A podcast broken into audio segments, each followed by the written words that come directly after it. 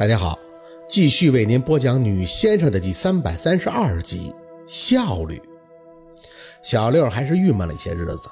明白，他对爱情还是很走心的。不管和苏小雨到底发展到了什么程度，苏小雨都算是在他心里待过。所以，他捂着那仅有的一点点回忆，想要做到完全没事儿，还是很难的。宝四能做的就是给他时间自愈。况且村里边也有事需要天天去做，一个人呢就忙忙碌碌的继续折腾。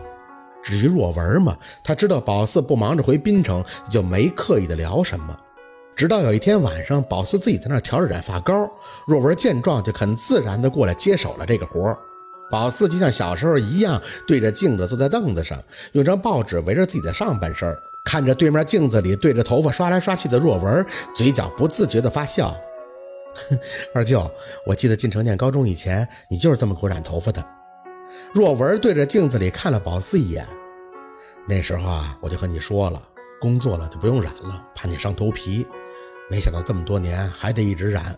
宝四看着若文脸上的皱纹，就难免伤感，只能故作轻松地说着：“嗨，白头发不好看，太非主流了吧？我现在这个颜色也不是纯黑的呀，是有点亚麻色的，不像是染了黑色，一白就很明显。这个不明显。”若文扯着嘴角笑笑，动作很熟练地对着宝四头发涂刷。抹完了以后，找个保鲜膜一包，看着镜子的宝四还在笑。我家四宝虽然长大了，但是看脸啊，还是那个学生的样子。时间过得多快呀，都要到了成家的年纪喽。宝四傻笑的看着他，嘿，二舅，我这样是不是特像尼姑啊？我都不敢让若儿知道我老染头，不然他肯定得嫌弃我。他不会的。若文沉着气坐到身边，一脸正色的说道：“其实啊，我之前对小鹿也有些成见。”觉得在他那个家庭环境下长大的，肯定都有些富贵病，怕他是表面上一套，心理上其实瞧不起咱们，也怕他对你不是真心的。但是现在看，小鹿是很长情啊，也很稳重，最重要的是真心对你好，这个比什么都重要。说着，若文就拉过宝四的手：“四宝啊，我一直觉得你是个不会受到委屈的孩子，可万万没有想到，却是家里人让你受了这么多委屈。”你别怪二舅妹，二舅过去的事儿都不提了啊。宝四垂着眼，小声的说着：“当年我妈那个毁身术是我自愿帮她破的。我既然知道了，总不能看着她就那么走下去呀。现在破都破完了，过了这么多年，咱再说也没有用。况且我妈那性格你比我了解。现在我和她已经僵在这儿了，该发生的都已经发生了，我也不指望她怎么样了。”若文叹了口气：“哎，这几天我是想了很多。”给你妈去了电话，毁身术这事儿我问她了，她就是哭，再给她打就不接了，气得我真是再没法说别的了。哭，若君的委屈在哪儿呢？是生宝四多嘴的气了吗？宝四是顾不上那些了，反正是没打给他，心里想只要别给他添堵就行了。夏文东呢，我是联系不上，不过你跟小璐的事儿你放心去处，我和你舅妈这儿没说的，就支持你，谁要是敢再给你受委屈，你就找我。你的事儿我也能拿主意，你妈打小就不在你身边，你的事儿我才有话语权，你知道吗？宝四扯了扯嘴角，轻轻的点头。若文看着宝四，却很有感慨。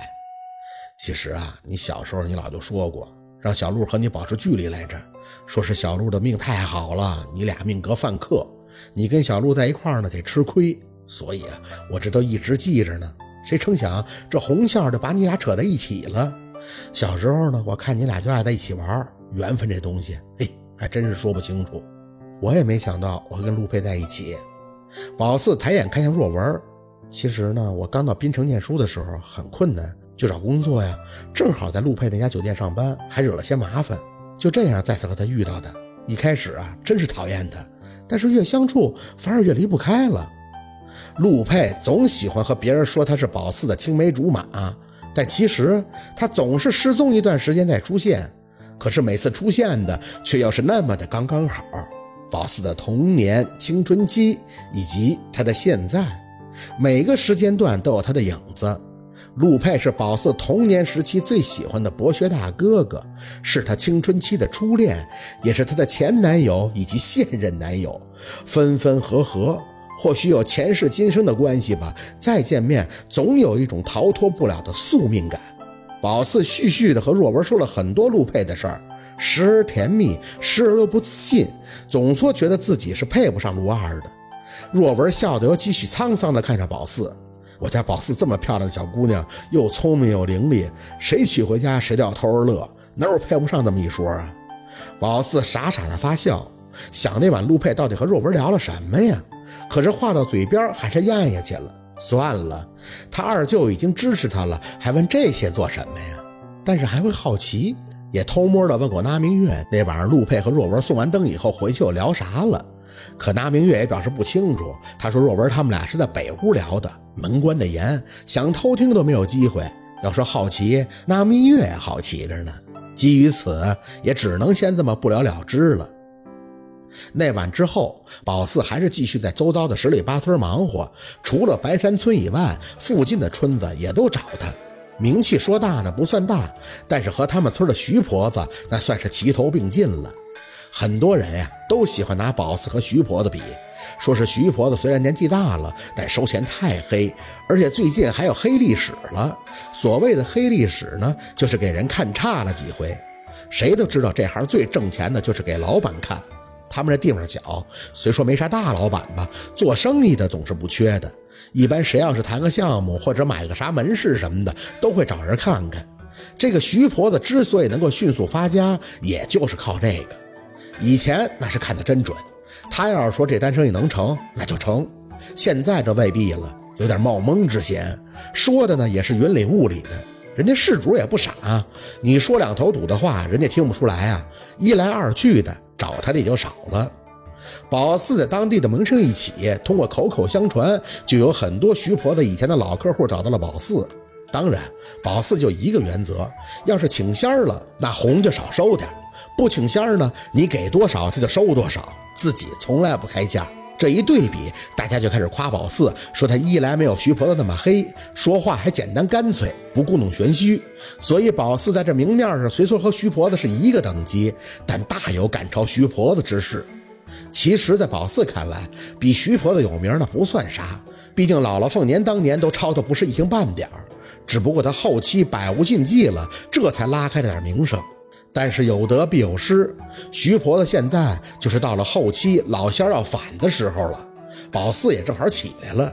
就算是没有宝四，他也会一天不如一天的。事儿是这么回事儿，但是他家里人不这么想，他儿媳妇就是觉得宝四抢了徐婆子生意，背地里不停的说坏话，说宝四为啥不要钱呀？不就为了给自己博好感吗？以后你看他收不收？为了这个，那明月还跟他在小卖店门口撕了一架。两个老娘们打在地上翻了好几番，好在民心所向，拉明月也没吃到亏。宝四看见村民拉了偏架，也就没多说什么，心里边呢多有不屑。毕竟在村里不常待，大家都长眼睛能看到，那徐婆子究竟是被宝四抢的事主，还是自己不中用，时间就能给出答案了。